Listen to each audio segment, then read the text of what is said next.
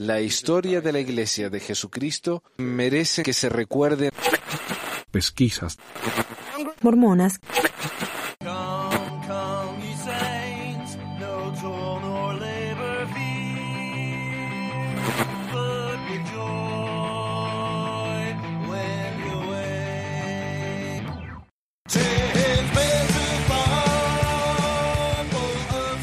Bienvenidos a otro episodio de Pesquisas Mormonas, episodio número 59.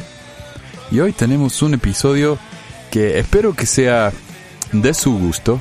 Es un episodio que hace rato que he tenido ganas de hacer y que hoy por suerte se nos ha dado, ¿no? Porque ah, tuve la oportunidad de conocer por medio de Facebook a un señor que es ex mormón, pero que también fue masón y ha pertenecido a varias otras instituciones masónicas, no sé si institución es la palabra correcta, pero acá delato ¿no? que yo no sé nada y que por suerte tengo a alguien que sí sabe.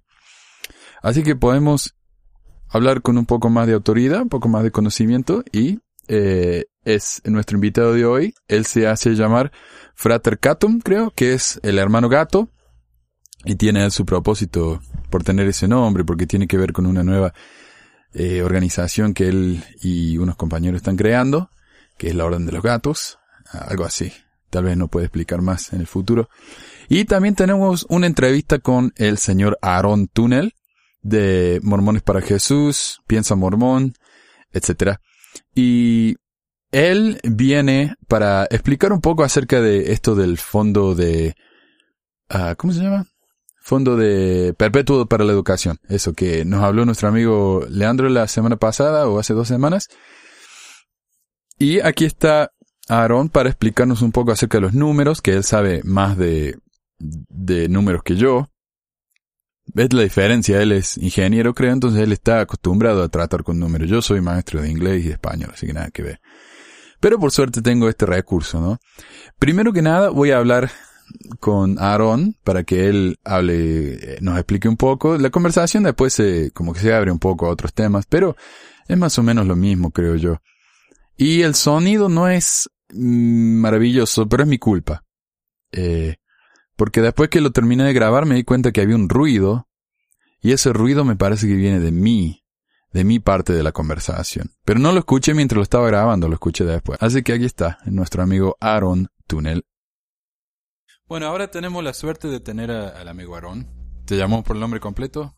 Sí, no hay problema. Ok, Aaron Tunnel de ah, Piensa Mormón y Mormones para Jesús, ¿verdad? Así es. ¿Algún otro proyecto o esos son, son todos? Ah, pues tenemos un amigo que, que corre el blog de soyexmormon.com y yo he hecho un par de entradas ahí, un par de páginas ahí. Okay. Um, y de hecho vamos a hablar ahora de, de uno de ellos que, que, aparece en ese blog, que tú también has, has tocado en, en, en otro, otra grabación, ¿no? Sí, la semana pasada hablamos con un muchacho que fue parte del Fondo Perpetuo de Educación y él nos contó su experiencia. Y yo quise hablar de eso de un poco, un poco más de, como de atrás de las escenas, ¿no? De atrás del escenario. Detrás de la cortina, se dice.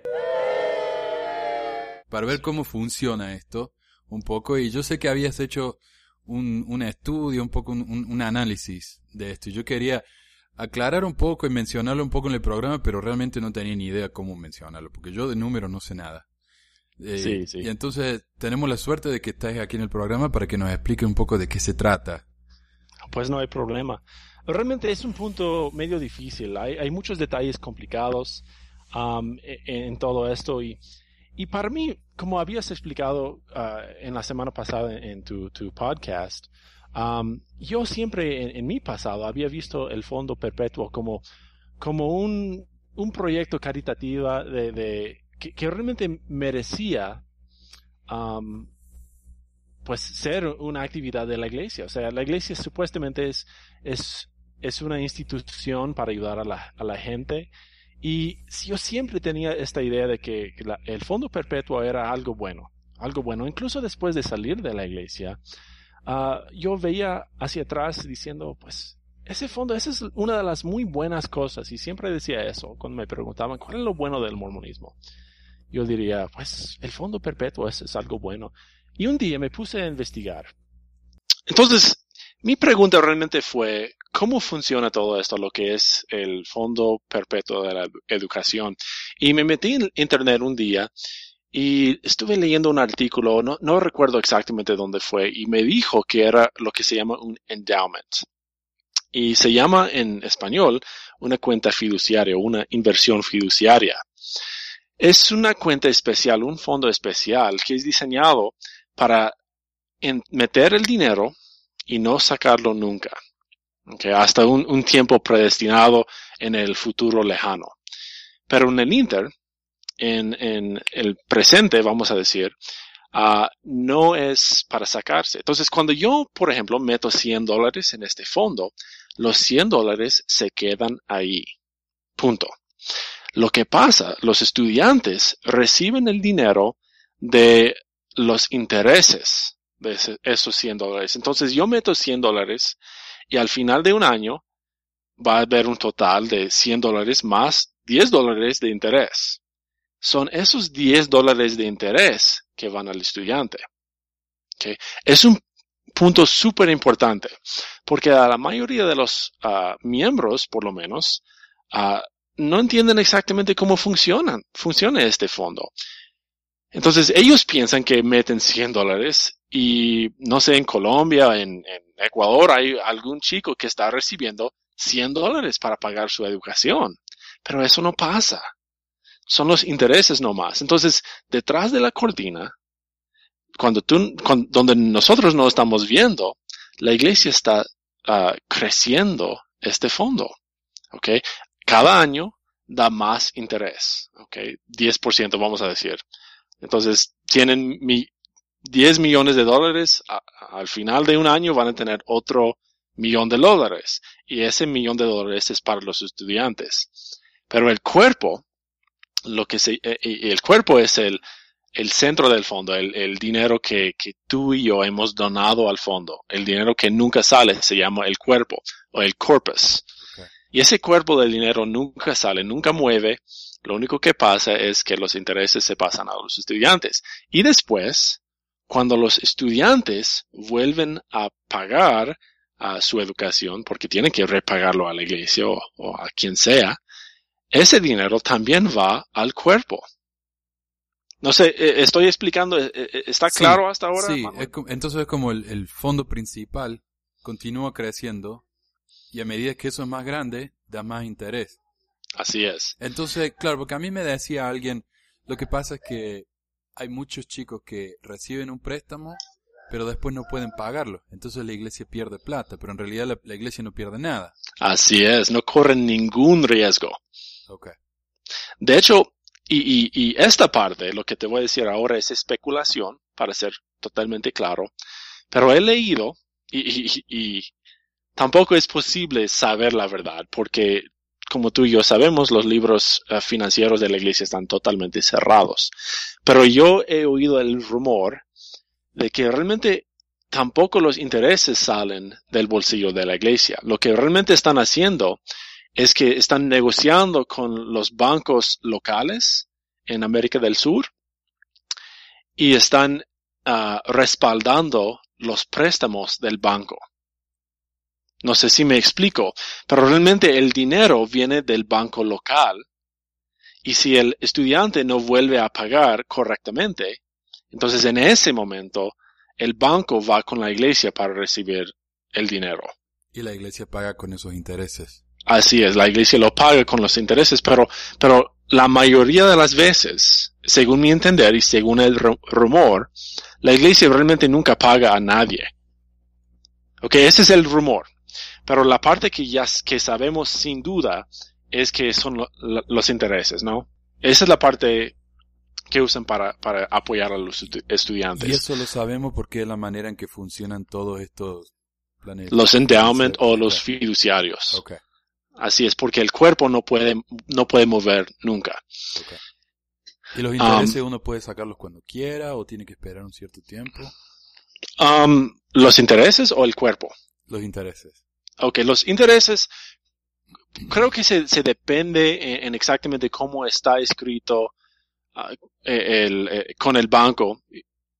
cómo se está escrito el, contrato del fiduciario. Yo, yo no sé cuáles exactamente serían los detalles del fiduciario del FPE, um, pero el, dinero del cuerpo, del cuerpo es inmovible y los intereses creo que se pueden mover dependiendo al contrato. No, no sé si me explico bien. Sí. Otro detalle que puede existir en el, el contrato es un, ah, una fecha para vencer el fiduciario. Y en ese momento, el que el, el dueño del fiduciario puede liquidar todo el dinero. Y el, el dueño de este fiduciario sería obviamente algún representante de la iglesia, más probablemente el profeta o uno de los apóstoles, por ejemplo. Entonces ellos pueden entrar en cierta fecha, no sabremos cuándo, y pueden evacuar todo el dinero del fondo y- e iniciar de nuevo y no tener que decir a nadie. O por lo menos no decir a, a ningún miembro normal de la iglesia. Porque todos los libros de la iglesia son cerrados. Sí. Y, y los, los miembros van a continuar donando y, y no van a saber que se, se vació todo el sistema y están empezando desde cero. Entonces, cuando lanzaron este proyecto, en, creo que fue, no recuerdo en cuál, cuál año fue, pero cuando lanzaron el proyecto, dijeron, dijo el presidente Hinckley, que el dinero se iba a reusar para pagar la escuela del siguiente estudiante. Y eso fue para animar más que nada a los estudiantes a volver a pagar bien su, su préstamo, si me explico. Claro, porque Quis- ahora ellos son responsables por lo que viene. Así es.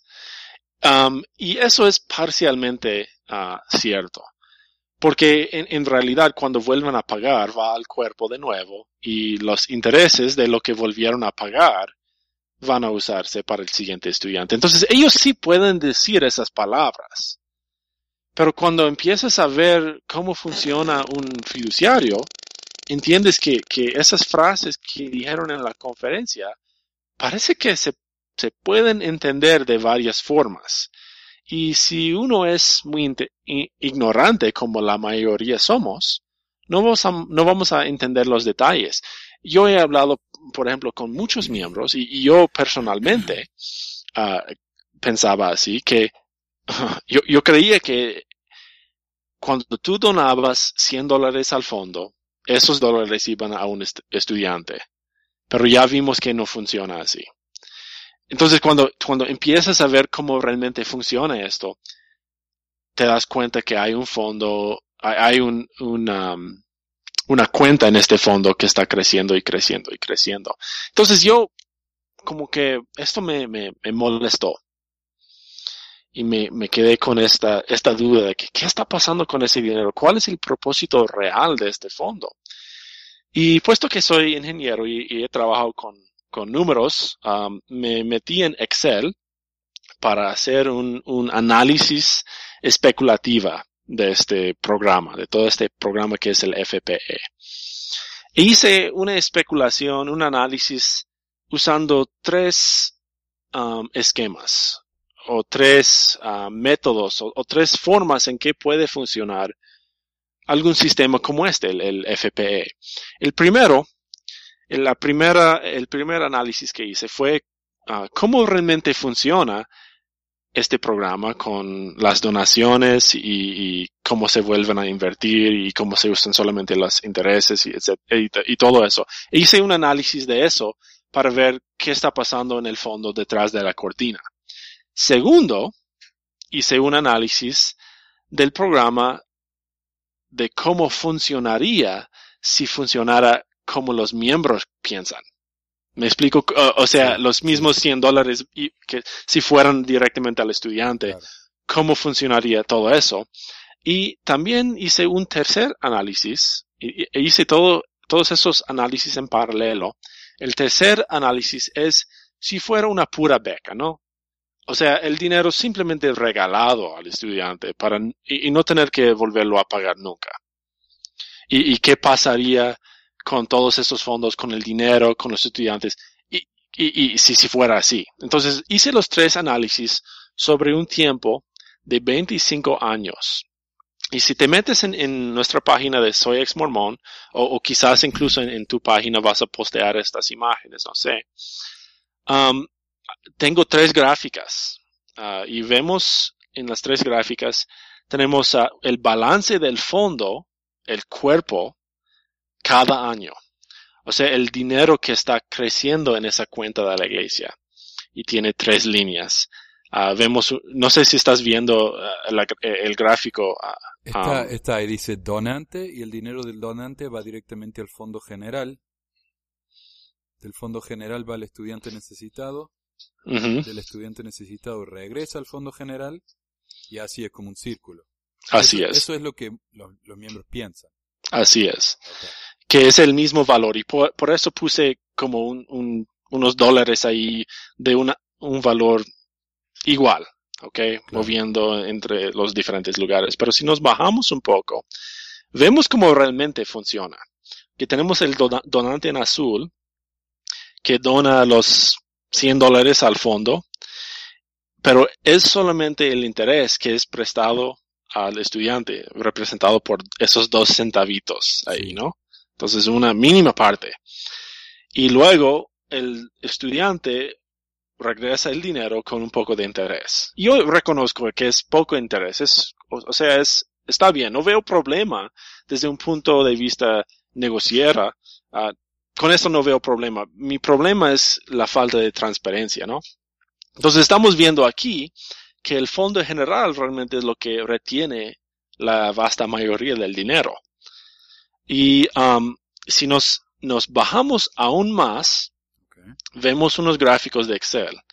Y el primero dice estudiantes enviados cada año.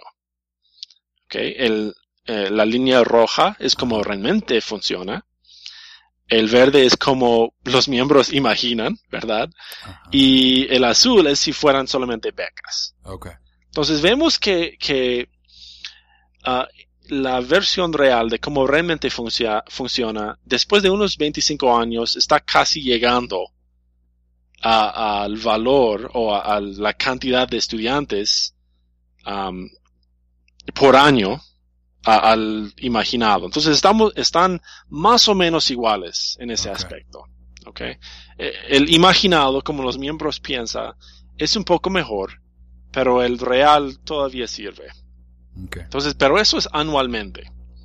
¿Ok? Entonces, en la, en la, en el eje Y, estamos viendo cada año cuántos, cuántos estudiantes se pueden enviar. Entonces, estamos viendo después de 25 años, podemos enviar 4.000 estudiantes ah, en, para tener, a la escuela, y es bueno. Claro. Ok, siguiente, siguiente gráfico, tenemos el total. O sea, esa es una suma corriendo. Ok, entonces, después de, de 25 años, los mismos 25 años, la versión imaginada obviamente le está ganando a la versión real. Sí. A ver, déjame, déjame ver si entiendo. Entonces, por año, eh, de la manera en que nosotros pensamos que funciona el programa, podemos enviar a 4.000 estudiantes a la escuela.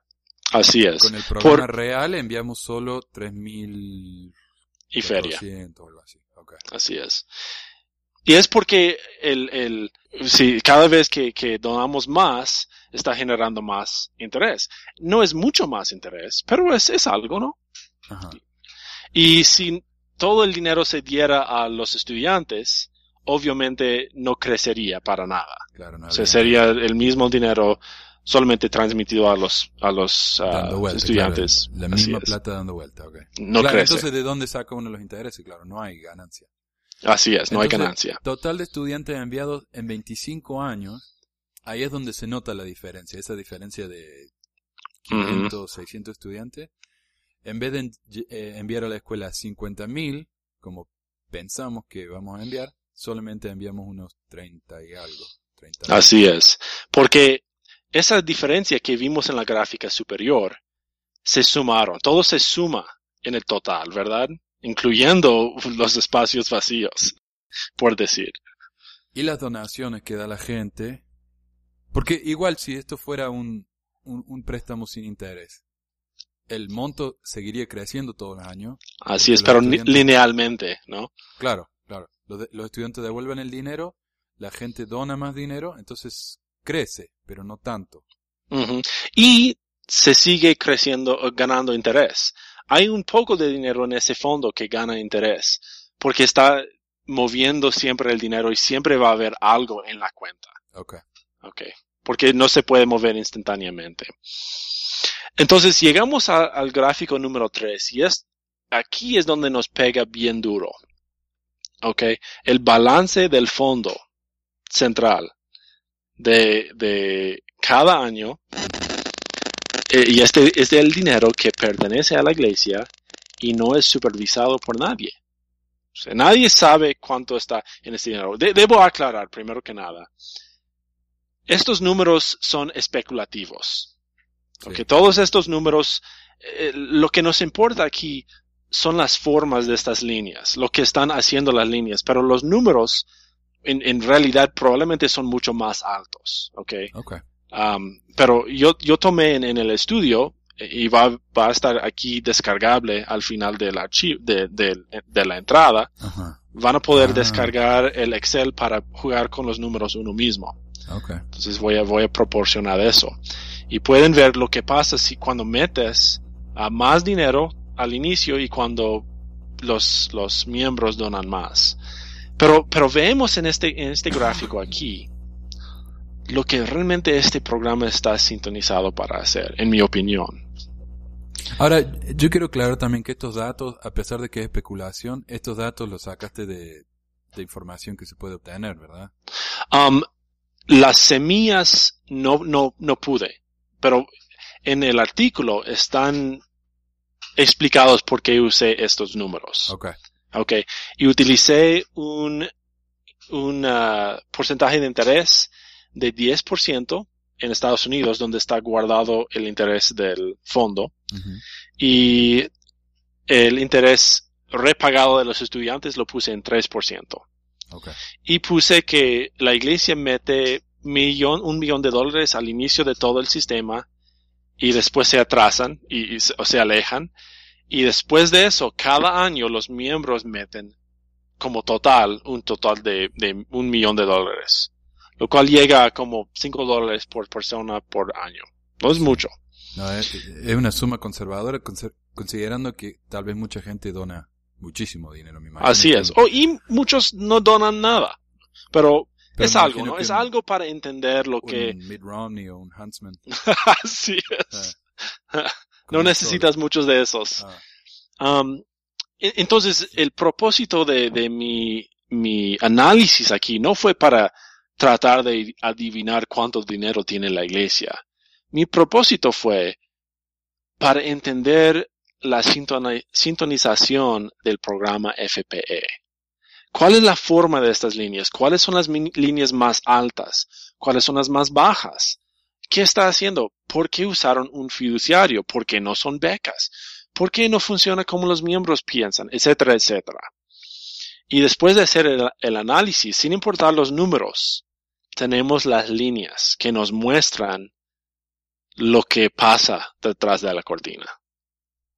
Ok, no sé si me estoy explicando bien, pero sí, el- mi, sí, no, ok, esto- en fin, como- claro, yo veo esto y yo, por, bueno, queremos aclarar que esto no es, como dijiste, no es eh, acertado al 100%, pero esto es como para darnos una idea. Y acá aclaraste, si fuera una beca, la iglesia ganaría exactamente cero. ¿Cierto? Porque Así toda es. la plata la, la iría dando y nunca tendría ninguna ganancia. Si fuera eh, como pensamos que funciona, la iglesia ganaría un poco de dinero. Así es. Porque en 25 Pero solo bastante, de- claro, a ver, solo bastante para enviar más estudiantes, más Claro. o menos. claro. Claro, toda la ganancia. Si yo pago 3%, con ese 3% eventualmente alguien más va a poder ir a- la escuela y así. Ujú, Pero en la realidad, como tenemos ese, ese cuerpo en el banco constantemente que va creciendo y creciendo, las ganancias que nos mostras acá son... Es sorprendente realmente. Así es, porque ese es el propósito de un fiduciario.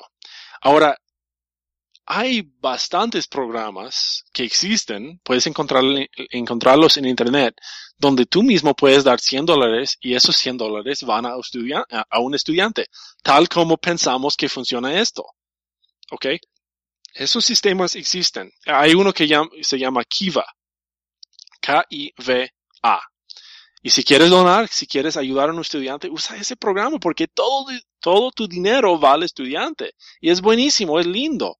Ah, es exactamente lo que los miembros desean hacer, ayudar a un estudiante. ¿Ok? Pero en, en mi opinión, este sistema del fondo perpetuo es un negocio brillante. O sea, ojalá yo lo hubiera inventado. Sí, y eso es lo que decía yo. Esto desde el punto de vista económico.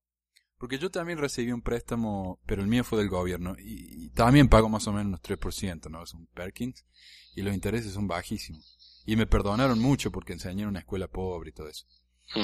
Pero el gobierno a mí no me pregunta si yo fui a la iglesia, si pago los diezmos. Ah, a la iglesia, eh, digo, al gobierno no le importa si yo uso esa plata para pagar la escuela o para hacer lo que quiera, siempre y cuando yo devuelva ese dinero. Ujú. Entonces tal vez la pregunta es, si, si esto fuera puramente de un punto de vista de negocio, yo no tengo ningún problema con esto. Así es, yo tampoco. Lo que, lo que- el problema acá es que estamos hablando de una iglesia. Una iglesia que está, y, y- y que como dijiste, no es transparente. Entonces están haciendo dinero con algo que supuestamente es de caridad. Entonces tal vez la pregunta eh, sería, si esto es un préstamo, si esto es acerca del dinero y, y hacer que una persona pueda ganar más y, y como hablaba Leandro la semana pasada, mientras uno más gana, más diezmo puede... Así pagar. es. Y eso es lo que decía el presidente Hinckley en su discurso, ¿no? Eh, Así es. eh, ¿Por qué entonces recibimos una entrevista de dignidad antes de recibir esto? Así es. De hecho, eh, en, en, en este post del blog, ah, yo hablo de, de todas esas cosas. Es como si nosotros aquí en Estados Unidos tenemos un banco llamado Wells Fargo, ¿no? Digamos que Wells Fargo o H, HSBC o, o quien sea, digamos que ellos pudieran entrarse contigo y decirte, Dios quiere que repagues estos, estos dineros y, y son fondos sagra- sagrados, etcétera, y vas a ayudar a la gente. Imagínate si ellos pudieran decir esas cosas, el éxito que podrían tener en su banco, en su sistema. Pero aquí tenemos una iglesia que supuestamente sí puede usar las mismas frases y las mismas am, motivaciones. De hecho, aquí tengo en, en el blog unos, unos, unas citas interesantes. De hecho, tenemos de, de un chico en África, se llama uh, Viwe Zauza, algo así, no sé. Ajá. Ah, dice, eh, ah, yo no estaría donde estoy ahora en mi vida si no se hubiera establecido este programa inspirado. Me di cuenta que eran fondos sagrados. O sea, imagínate un banco como HSBC o Wells Fargo diciendo lo mismo, haciéndote sentir eso.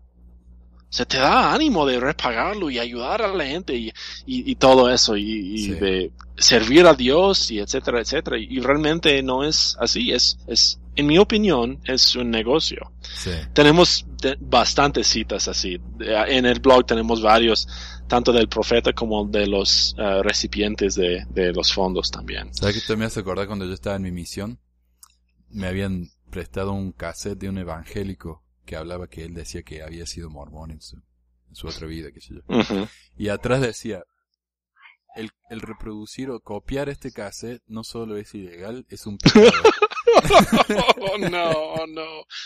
Fíjate, um, um, amigo, yo, yo veo el mismo problema en muchas de las iglesias evangélicas. Yo, yo personalmente soy una persona cristiana. Ajá. Y de hecho, en, en, en este análisis es muy iró- irónico porque en mi tiempo como, como mormón, cuando me, criaron en la iglesia, a mí me enseñaron en la primaria que Jesús no se trata de dinero, no se trata de riquezas, de correr negocios y, y todas esas cosas. Pero luego entro y estoy analizando las cosas y veo que esto no, a mí no me parece representar el Jesús que me enseñaron como niño. Y, y- y es una tristeza realmente. Pu- puede ser que estemos equivocados y, y que am, estos fondos se van a utilizar para dar de, de comer a todos los africanos en, en 50 años cuando se acabe el programa. ¿Quién, quién sabe, no? Pero a mí no me parece ah, reflejar el Jesús que me, me explicaron en, en la primaria. Yo tengo un amigo que trabaja para la iglesia y él no es el miembro más fiel que hay, pero uno tiene que hacer como que es, ¿no? Cuando trabaja para la iglesia. Y él me dijo, al principio él como justificaba esto del, del mall que construyeron acá en Salt Lake, Sí, y nadie sabe cuánto costó ese mall. Se supone Sí, que fue unos mil millones o dos mil millones, una cosa así. Y hay que entender, ese mall ocupa dos manzanas enteras, tiene dos pisos, tiene un techo retractable, así tiene es. una fuente de aguas danzantes. Y ese mall solo, el dinero que costó ese mall, no hace falta analizar cuánto dinero hace la iglesia, no hace falta ver cuánto exactamente tiene en el banco. Al ver eso, uno se da cuenta, ¿no? El- que, que, que la plata de... ¿De dónde están sacando eso sino de los diezmos? O sea, Sí. obviamente, ¿de dónde hace la plata la, la iglesia la plata? Y mi amigo decía, no, lo que pasa es que cuando la iglesia eh, tenga ese mall por muchos años, se va a pagar solo el mall. Y no solo eso, sino que el dinero que vayan ganando lo pueden usar para construir capillas, para ayudar a los pobres. Ahora, si yo fuera una iglesia y yo quiero convertir más gente, quiero demostrar que soy un- una iglesia que ofrece caridad y servicio y todo eso, ¿no, no publicaría yo exactamente cuándo estoy dando? ¿Cuánta plata? En todas las conferencias diría, este año le dimos 3 mil millones a no sé quién, a tanta plata. Pero no, todo lo que escuchamos es, jóvenes fueron a limpiar un parque, la iglesia donó sillas, o sea, Ujú. Así es. Y, y de hecho, en la, en la página de la iglesia, de hecho dicen que dieron como ciertos mil millones desde 1985. Hay una cifra, pero no recuerdo cuál es. Y dice, hay un asterisco. Y dice en la parte de abajo, ah, se, se tomaron en cuenta dinero y bienes. Ah, claro, Y bienes, pues eso realmente viene siendo otra cosa, ¿no? claro. Ah, en- entonces, ah, si yo fuera una iglesia y, y fuera caritativa, como dices, yo no construiría un mal. Con, con el dinero que gastaron en eso, creo que pueden alimentar a todos los niños hambrientos en todo el mundo por como 10 años. Es cierto, sí. E- es, es increíble, pero luego están haciendo un mal. Y he hablado con un- algunos miembros de la iglesia que, que han deseado defender ah, esa decisión de hacer el mal. Y a mí me dicen, no, no, es que, es que hay personas en Utah que necesitan un trabajo y ese mal les proporciona un trabajo. Entonces, realmente es para apoyar a la gente y, y esto y, y aquello. Y cuando nos ponemos a pensar, son los constructores del, de, de del mall que probablemente pues han, han conseguido un trabajo muy bueno. Pero los únicos trabajos que realmente hay son los de administrativas para el mall, que deben haber como 5 o 10, no sé. Y los que operan las cajas en, en las tiendas individuales. Y eso, eso me parece ridículo cuando nos ponemos a pensar en las personas hambrientas sí. o las personas por lo general que necesitan un trabajo. La iglesia podría darles un sueldo sin ningún trabajo por cinco años. Y no solamente el eso. ¿sabes que cuando se abrió el, el mall este, mi mall favorito en Salt Lake es uno que se llama el Gateway, que está a un par de millas de la manzana del templo. Es el, el mall que Ah. construyeron durante las Olimpiadas. Y es un mall muy bonito, un mall como de afuera, ¿no? No, no es como un edificio que uno va adentro, sino que todas las tiendas están afuera, están en una, en una manzana, muy bonito. Y ese era mi mall favorito. Y, y ahora que abrieron el, el City Creek, que está, como te digo, a dos millas, ese mall se Pues- eh, ha perdido dinero. La No me mayoría- sorprende. La mayoría de las tiendas grandes se fueron. El Nordstrom fue la primera que se fue. Y el Apple Store se están, están cerrando todo. Y uno va y es casi como una, una tienda de gitano, ¿no? Venden cosas Así importadas de China. La mitad de las tiendas están cerradas. O sea, si ellos realmente quieren ayudar a la economía, ¿para qué destruir un mall que ya existe? Para construir Ujú. otro más. Bueno, y, y, y también la iglesia tiene un- una rama caritativa que se llama, ¿cómo se llama? Deseret Industries. Ajá. Sí, mi- tengo un amigo que trabaja en Deseret Industries con esas tiendas de, de bienes usadas, de donde puedes comprar ropa barata y usada y todas esas cosas. Me pregunto, ¿qué habría hecho Deseret Industries con tres mil millones de dólares? Ellos no, ¿O qué haría Jesús con tres mil millones de dólares? O sea, es... Ah, y cuando hablas así de los bienes donados, yo, yo trabajé para DI como voluntario, el Desert Industries. sí. Eh, yo, yo trabajé como voluntario y uno dona las cosas. Por ejemplo, yo tengo, qué sé yo, ropa, libros, CDs que ya no quiero, voy y se los dono a ellos. Y ellos los venden. Entonces, es ganancia neta para ellos. Y con lo que van ganando, ellos hay cosas, por ejemplo, que no se venden, o ropa en buena condición. Entonces ellos lo van apilando, lo van acumulando, lo ponen en cajas grandes y esos lo envían y esas son las donaciones de ellos. Entonces ellos están donando y están contando como donación cosas que ellos recibieron gratuitamente.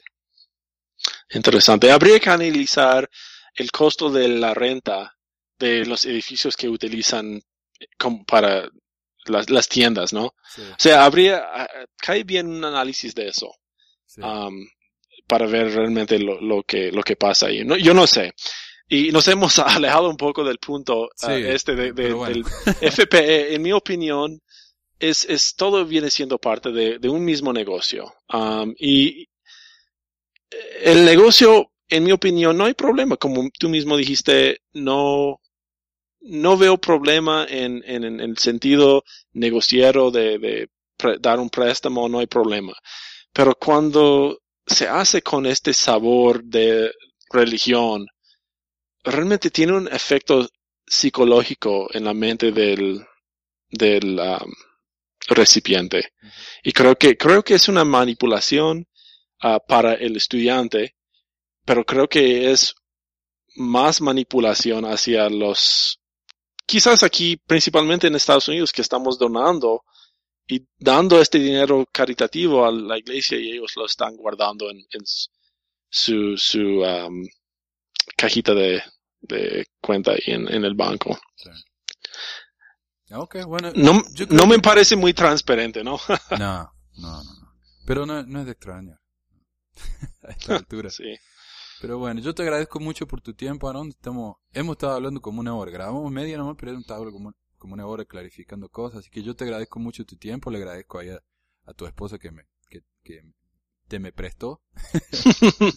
y, y bueno, y espero que podamos hacer esto otra vez entonces. ¿eh? Sí, claro, claro. Ok, entonces muchas gracias por uh, la oportunidad de, de, de, hablar contigo y hablaremos en otro momento. Sí, sí, como no, gracias. Nos vemos, Aaron. Ok, bye. El tema del día. Ok, bueno, hoy tenemos un invitado muy especial, el hermano Gato. Eh, nos, nos, se, nos, se nos reúne aquí desde una locación desconocida. Y lo, lo interesante de acá del hermano Gato es que él es masón, ¿verdad? Así es, correcto. Tiene, tiene, sus años de experiencia en la iglesia también, así que tiene una perspectiva muy interesante acerca de la relación entre los masones y los mormones. Así que nos sentimos muy privilegiados de tenerte hoy con nosotros, eh, frater. Ah, ah, mira, para empezar yo quería hablar un poco acerca de la masonería. Me parece que hay una confusión muy grande en la gente que, que no tiene experiencia con el tema. Muchos me, me, da, me dicen, por ejemplo, que la, masonería es una religión, que es algo satánico, eh, no sé, cosas muy extrañas que escuchan. ¿Por qué no da una muy breve introducción tal vez de qué se trata, qué es realmente la, la masonería. Sí, claro que sí. Mira, la masonería en forma oficial no es una religión. Entonces, cuando, cuando vos entras a la orden, porque se categoriza como una orden, una fraternidad, una hermandad, entonces lo primero que se te explica es eso. No es religión, es una fraternidad que puede ser o solamente de hombres o solamente de mujeres, puede ser mixta, de hombres y mujeres. Entonces te explican que el, objetivo de la masonería es crear personas conscientes, personas inteligentes y hacerlas mejor de lo que son, ¿verdad? Ese es, ese es lo oficial dentro de la orden, lo que te explican cuando ya estás dentro. Pero igual la opinión está fraccionada entre los mismos masones. Hay masones que dicen, bueno, esto no es religión, pero hay otros que dicen, sí es religión, pero te voy a explicar por qué. Entonces, para que sea religión, filosóficamente hablando, tiene que cumplir con tres requisitos. uno va a buscar gente. O sea, así como los mormones van a andar de puerta en puerta buscando a candidatos. Pues la masonería no hace eso. Lo segundo es que para que sea religión te tiene que prometer algo después de la vida. Te promete un cielo, te promete un infierno, te promete ciertas condiciones que te van a gustar para que te unas a esa religión. La masonería no te promete absolutamente nada cuando te mueres. Sencillamente cuando muere un hermano te dice, fue al oriente eterno. Y eso es todo. Y la tercera condición para que sea religión es que tiene que tener una doctrina exacta.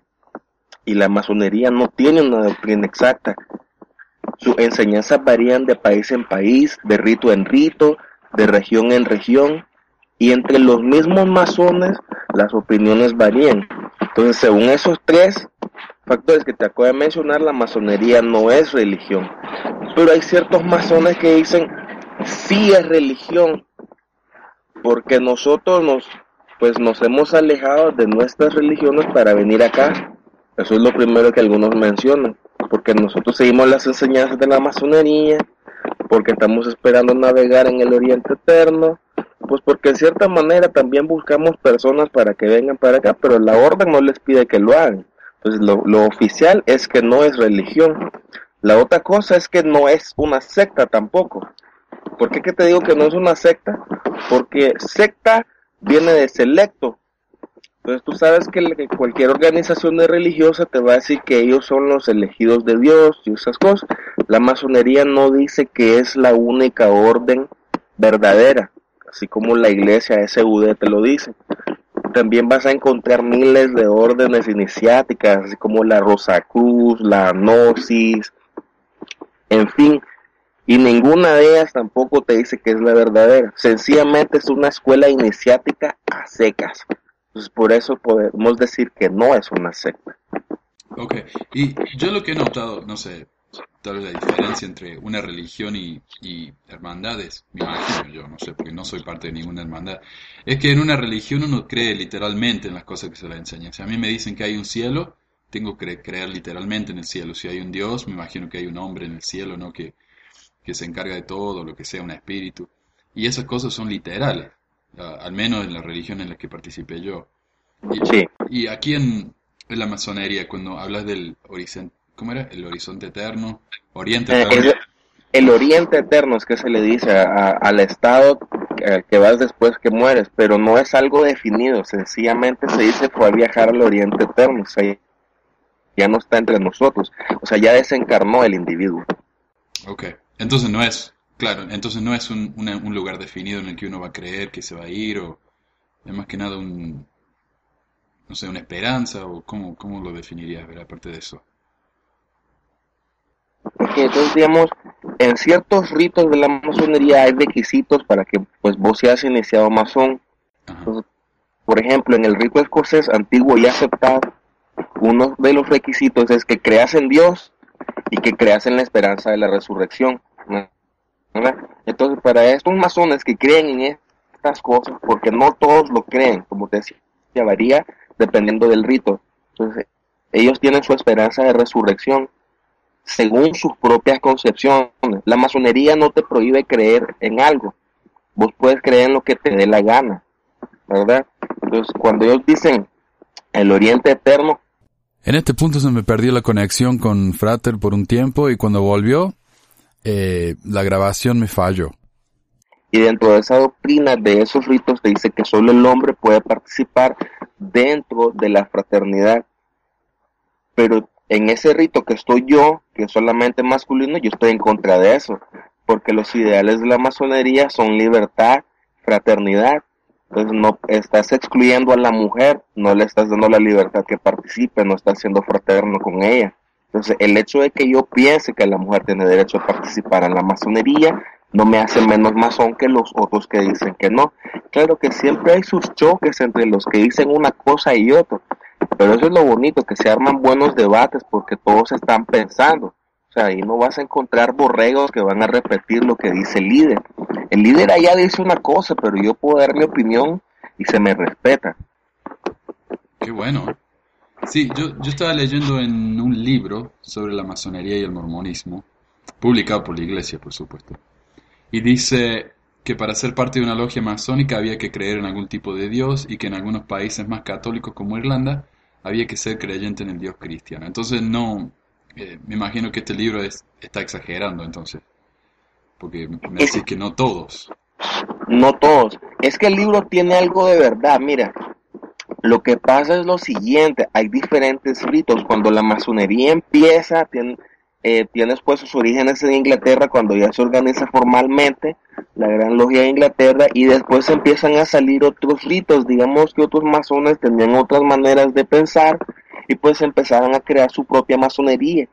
Entonces hay dos tipos de masonería, está lo que es la masonería regular, la masonería irregular.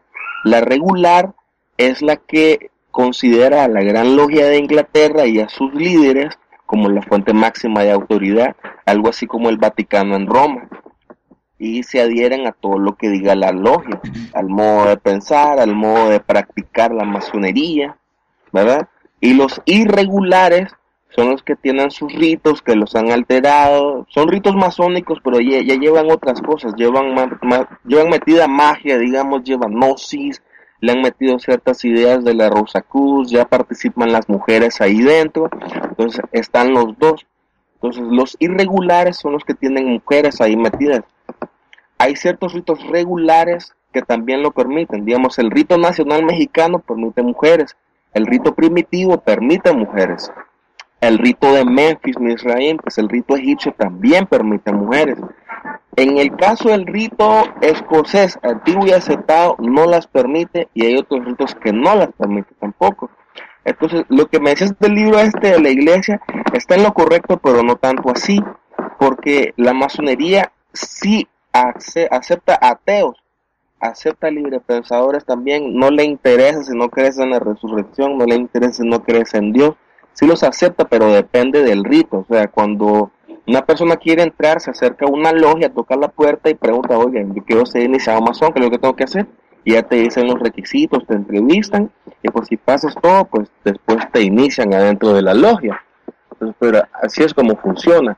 Otra pregunta que tengo, que me parece que es una de las más comunes, cada vez que alguien habla de, los masones, alguien salta y me dice que los masones están muy relacionados con los Illuminati y que los Illuminati son satánicos, por tanto los masones son satánicos también. Ahora, eh, mi pregunta sería, ¿son los Illuminati eh, masones? ¿Y por qué la gente piensa en esta, eh, o cree en estas cosas? ¿Hay alguna base en, en la realidad? Ok, Mira, los Illuminati sí existen, pero no es como la gente los define. Yo creo que hay como que demasiada paranoia pensando que son una organización que quiere dominar el mundo. Sencillamente es una organización filosófica, filantrópica. Esta organización eh, se organizó formalmente poco tiempo después que la masonería se organiza. Entonces ellos tenían, digamos, ciertas metas que cumplir pero esa organización original dejó de existir en su nombre como cuando empezó se llamaban los Iluminados de Baviera porque es donde empezó el movimiento en esa ciudad pero ellos los persiguieron y los exterminaron. Lo que pasa es que han aparecido otras personas que han tratado de revivir las enseñanzas de los Illuminati. Pues yo te había compartido una página de internet pues que eh, se llama Orden Illuminati Com. Estos son Illuminatis que están en Latinoamérica. Ellos practican doctrina, eh, mira, practican magia, magia ritualística, también están sumergidos también en lo que es la magia luciferina, la magia satánica, y sus objetivos son meramente filosóficos.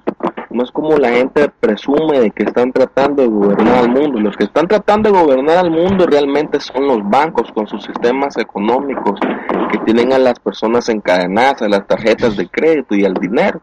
Pero los Illuminati para mí no son gran influencia, tienen cierta influencia política porque algunos de ellos sí están metidos en el gobierno con ciertos puestos, pero no es la orden las que los, los las que los ponen el gobierno, sino que ellos ya estando en el gobierno buscan como unirse a la orden.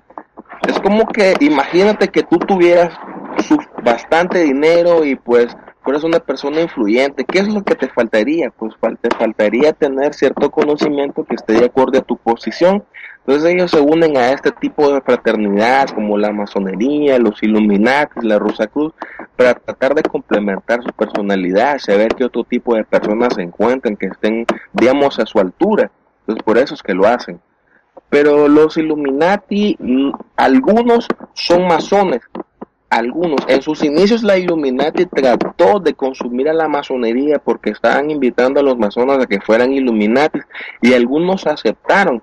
Entonces la Illuminati tuvo un intercambio cultural en el que asumió ciertas enseñanzas de la masonería en sus inicios y de hecho integraron los primeros tres grados de la masonería dentro de la Illuminati.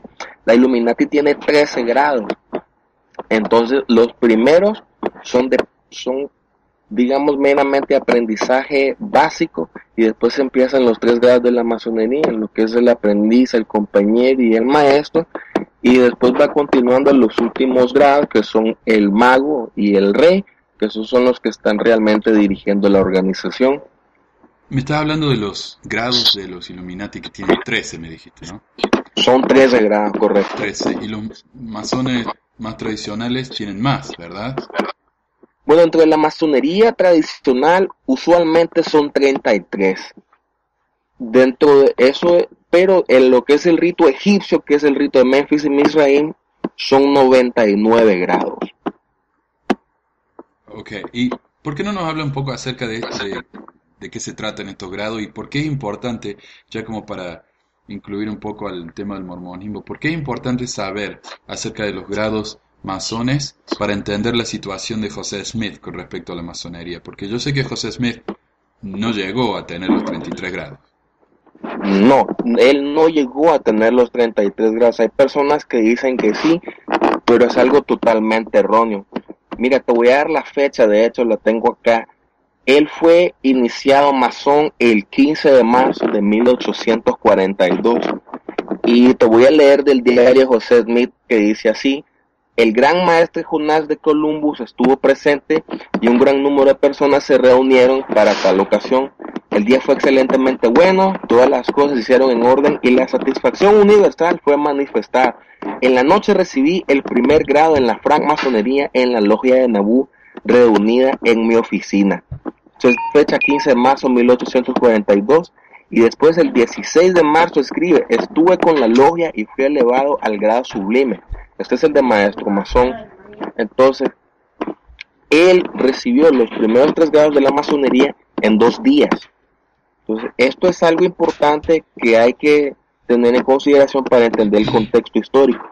A ningún masón se le dan los tres grados en dos días. Eso es imposible. Eso es un lento proceso que tenés que ir aprendiendo los grados poco a poco porque si no entiendes el primer grado, vas a entender el segundo y en consecuencia, si no entiendes los tres primeros, jamás vas a llegar al 33 y si llegas, pues vas a ser un ignorante totalmente de los misterios de la orden. Entonces hay un proceso dentro de la masonería que se llama hacer un masón a la vista. Es hacer un masón a la vista es un privilegio del gran maestro de la masonería. Un gran maestro de una logia es algo así, digamos, como un presidente de estaca o como, como un un líder de área. Entonces él, tiene a, su orden a otros venerables maestros que serían, así como en el caso de los obispos, y él es el que dirige las actividades.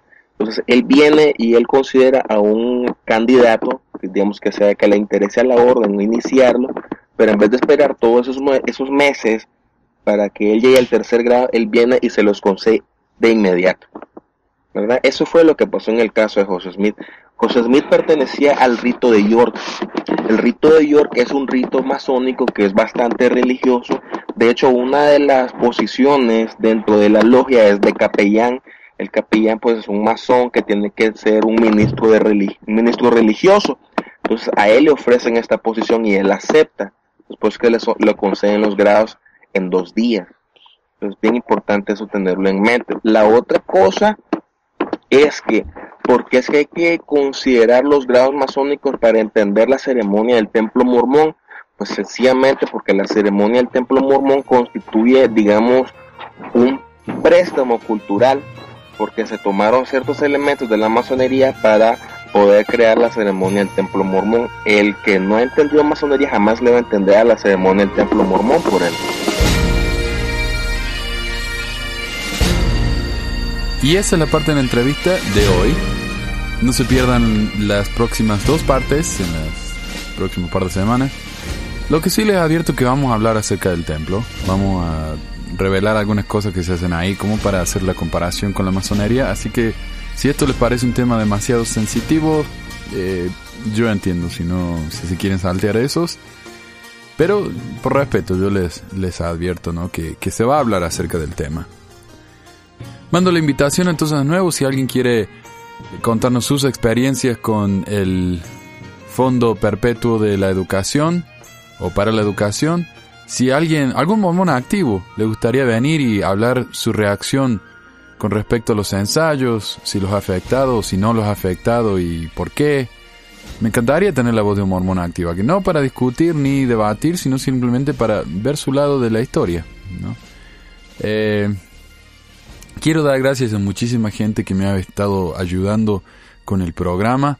No sé si han notado el blog que estamos haciendo, es blog.pesquisamormonas.com y he tenido tanta ayuda, eh, ayuda de nuestra amiga Valia, de otras personas que no, no sé si se sienten cómodas dando el nombre, pero tenemos la, una serie de cartas que nos ha enviado un amigo llamado Gilmar que están excelentemente escritas. Eh, muy bien investigadas y muy bien expresadas, así que se las recomiendo también. Y bueno, esto es todo por ahora, muchísimas gracias de nuevo y nos estamos oyendo pronto.